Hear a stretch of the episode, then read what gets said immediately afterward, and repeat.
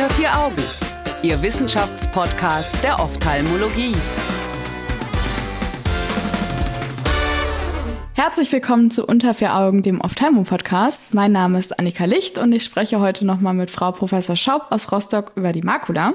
Vielen herzlichen Dank an Bayer für die Unterstützung in diesem Themenmonat und auch vielen herzlichen Dank an Sie, Frau Professor Schaub, dass Sie heute noch Zeit haben. Ja, immer wieder gerne. Wir hatten uns im Vorfeld, bevor diese Aufnahme gestartet ist, ausführlich darüber unterhalten, dass man es Ablatio oder Amotio nennen kann. Es ist das gleiche gemeint. Ähm, es geht um den Zusammenhang heute zwischen dem Operationszeitpunkt bei einer Ablatio Retinae mit Makulabeteiligung und dem Outcome.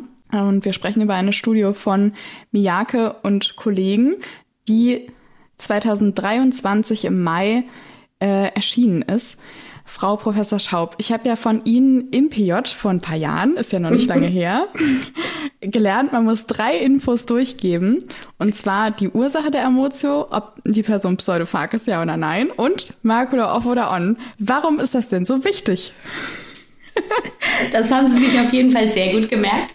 Na, es Natürlich. geht im Endeffekt um die ähm, Prognose des Patienten. Also wenn Sie eine mhm. Ablatze haben mit Makulabeteiligung, ist die Prognose schlechter als ohne. Das ist ein Punkt.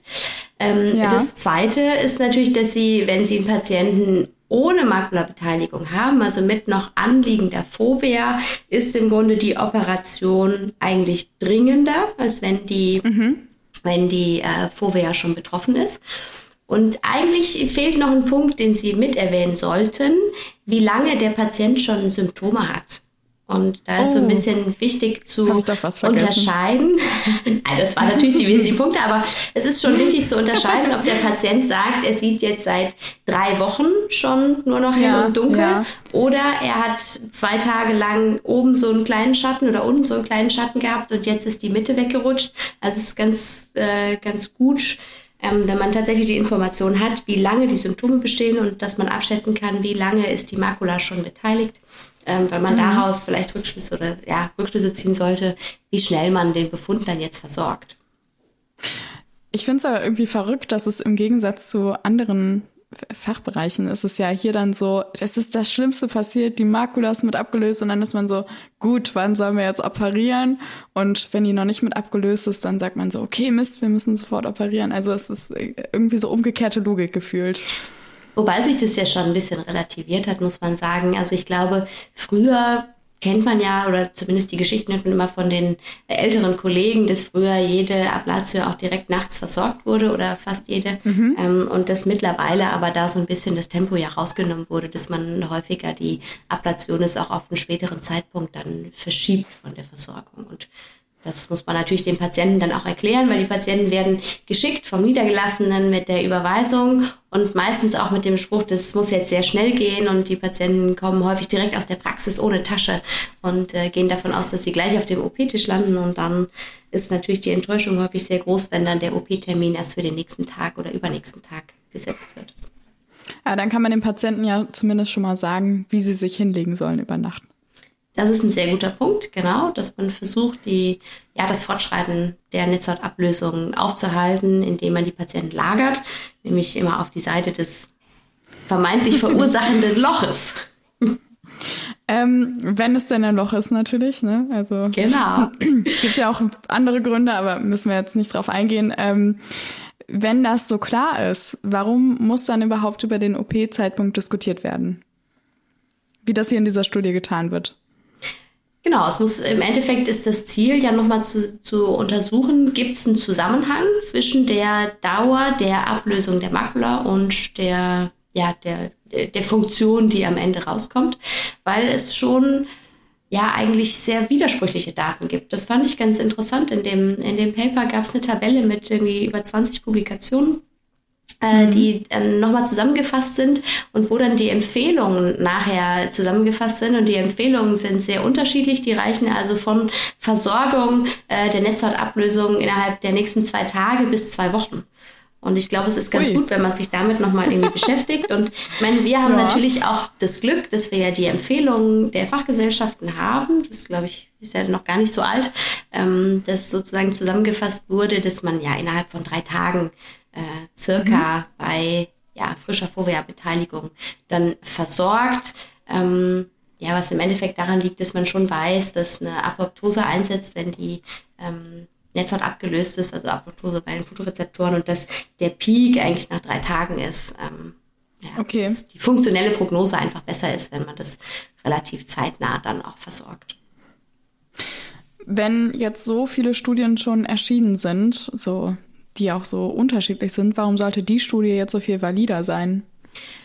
Ähm, zum einen liegt es natürlich an der Anzahl der eingeschlossenen Patienten. Also die meisten Studien mhm. sind kleiner, sind Single-Center-Studien, also aus einem Zentrum.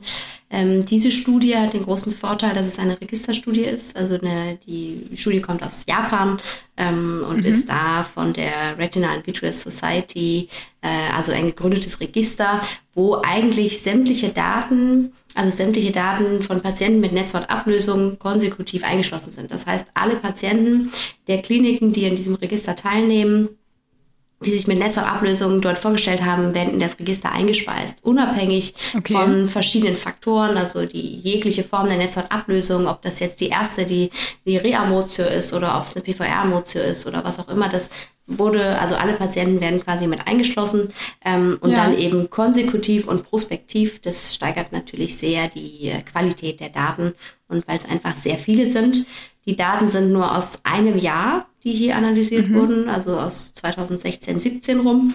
Und es sind trotzdem über ja, knapp, knapp 3500 Patienten mit Netzhautablösung Boah. in dem Register. Das okay. ist natürlich sehr viel.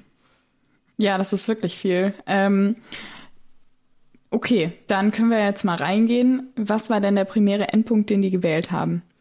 Der primäre Endpunkt ist eigentlich ganz einfach. Es geht um die Funktion des Auges, nämlich um den Visus und hier um den Visus nach sechs Monaten, also nach einem halben Jahr. Mhm.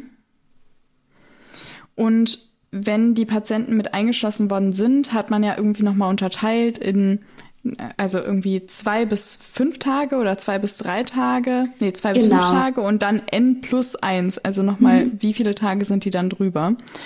Warum ist man nicht weiter drunter gegangen? Man hätte ja auch unter, sagen unter zwei Tage. boah, mhm. sechs Stunden, zwei ja. Stunden. Ja, also vielleicht nochmal für die Zuhörer, ähm, die, die Tage, die Anzahl der Tage, da geht es um die Dauer der Makula-Ablösung und nicht um die Dauer der Netzhautablösung. Das heißt, mhm. man muss den Patienten, um das jetzt zu analysieren, später muss man ja ganz konkret fragen, wie lange können Sie schon in der Mitte nichts mehr sehen oder nicht mehr lesen oder wie lange ist der Schatten schon mehr als die Hälfte des Auges? Das ist eine sehr schwere also ich, ich stelle mir das schwierig vor. Ähm, es gibt Patienten, die das ganz exakt sagen können, aber es gibt auch einige Patienten, die das gar nicht so genau erfassen können. Ich glaube, es ist sehr schwierig, ja. kürzere Zeiträume als ein bis zwei Tage hier zu wählen, also drei Stunden. Das ist anders beispielsweise beim Zentralarterienverschluss. Da ist von mhm. jetzt auf gleich das Licht aus. Da können viele Patienten genau sagen, gestern Abend um 22.30 Uhr ist das passiert. Ja. Und ja. das ist jetzt hier bei so einer Amotio eher seltener der Fall.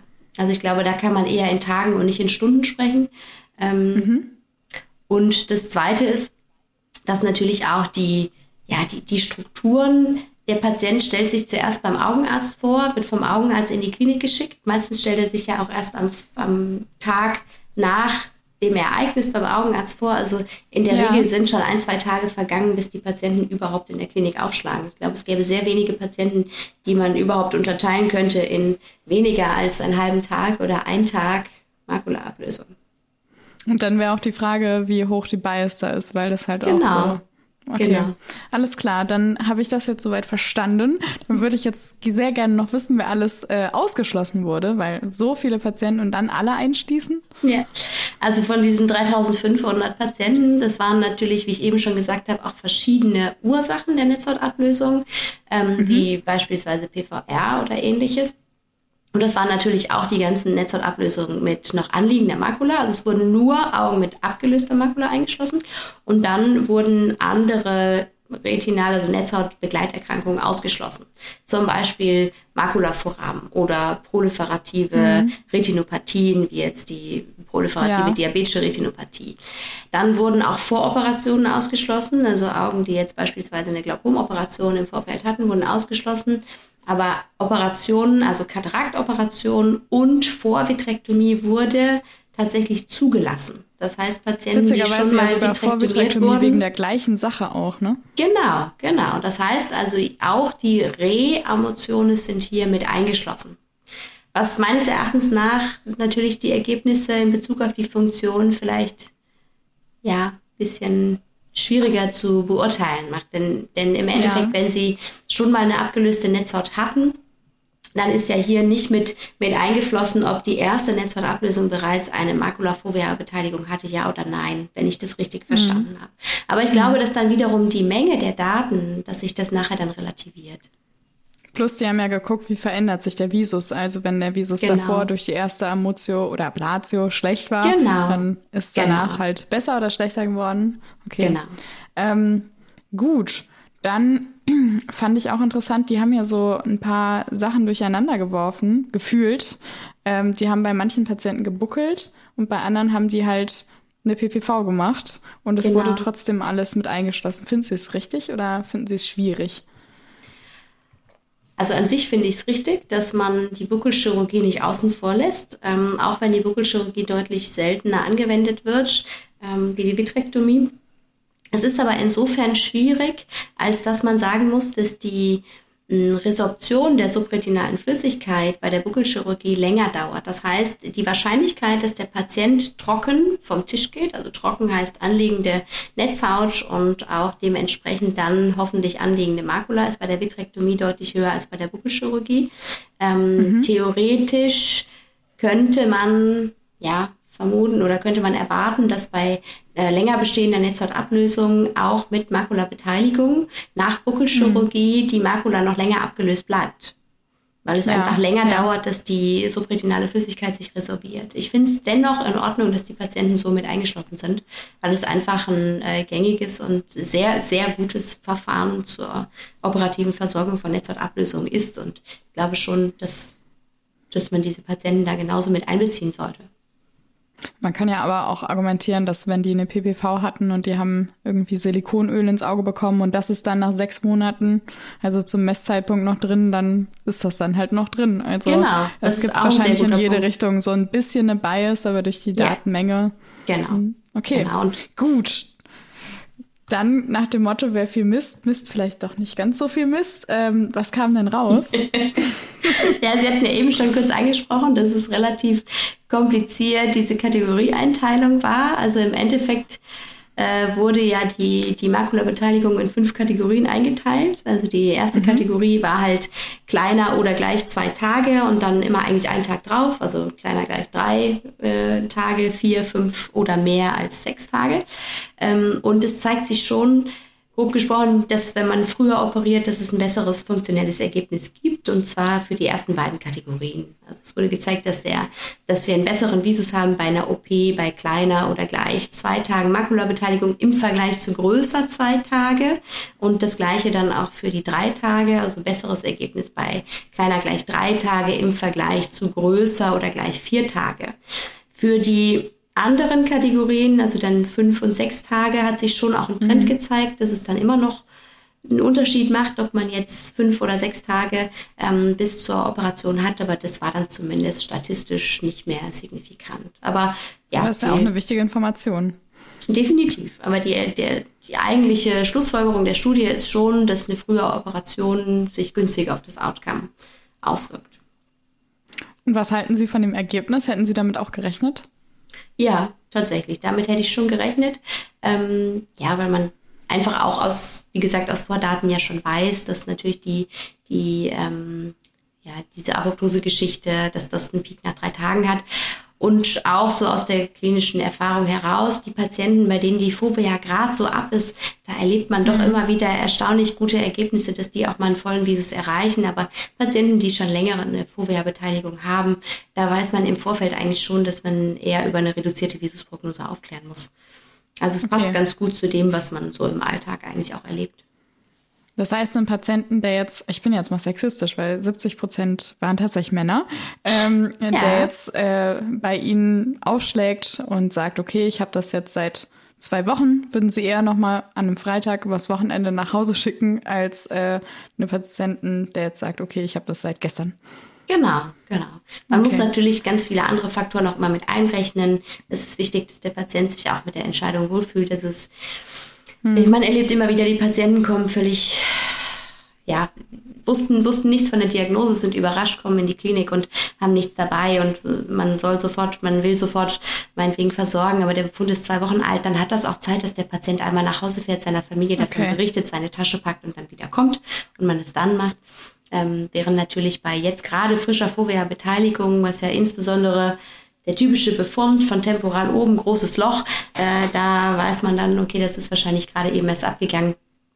Da ist man dann doch etwas zügiger am Start. Aber man muss natürlich auch schauen, hat man ein OP-Team zur Verfügung, ähm, hat man Anästhesie, ist so, hängt natürlich mhm. davon ab, mhm. macht man, welche Narkoseform macht man. Ähm, ich glaube, ja, es sind viele Faktoren, die da eine Rolle spielen, aber der Zeitpunkt der Fovea-Beteiligung ist da schon, glaube ich, mitentscheidend. Sehr schöne Schlussworte, Frau Professor Schau. Vielen herzlichen Dank für Ihre Zeit. Ähm, nächste Woche unterhalten wir uns ein vorerst letztes Mal äh, dann über wiederholte IVOMs, also intravitreale operative Medikamentenapplikationen und das Risiko einer Glaukomentwicklung. Ähm, ich freue mich, wenn Sie, liebe ZuhörerInnen, dann wieder dabei sind. Ich freue mich auch, dass Bayer sich entschlossen hat, uns in diesem Monat zu unterstützen und den zu ermöglichen. Und wenn Sie, liebe ZuhörerInnen, nochmal nachschauen wollen in den Studien, dann können Sie das gerne machen und Sie können uns auch auf Spotify bewerten oder uns Anregungen und Feedback dalassen. Ich wünsche Ihnen bis nächste Woche eine schöne Zeit. Tschüss! Unter vier Augen. Eine Produktion der CareCom GmbH unter der Leitung von Prof. Dr. Alireza Mirshahi und Tobias Kesting.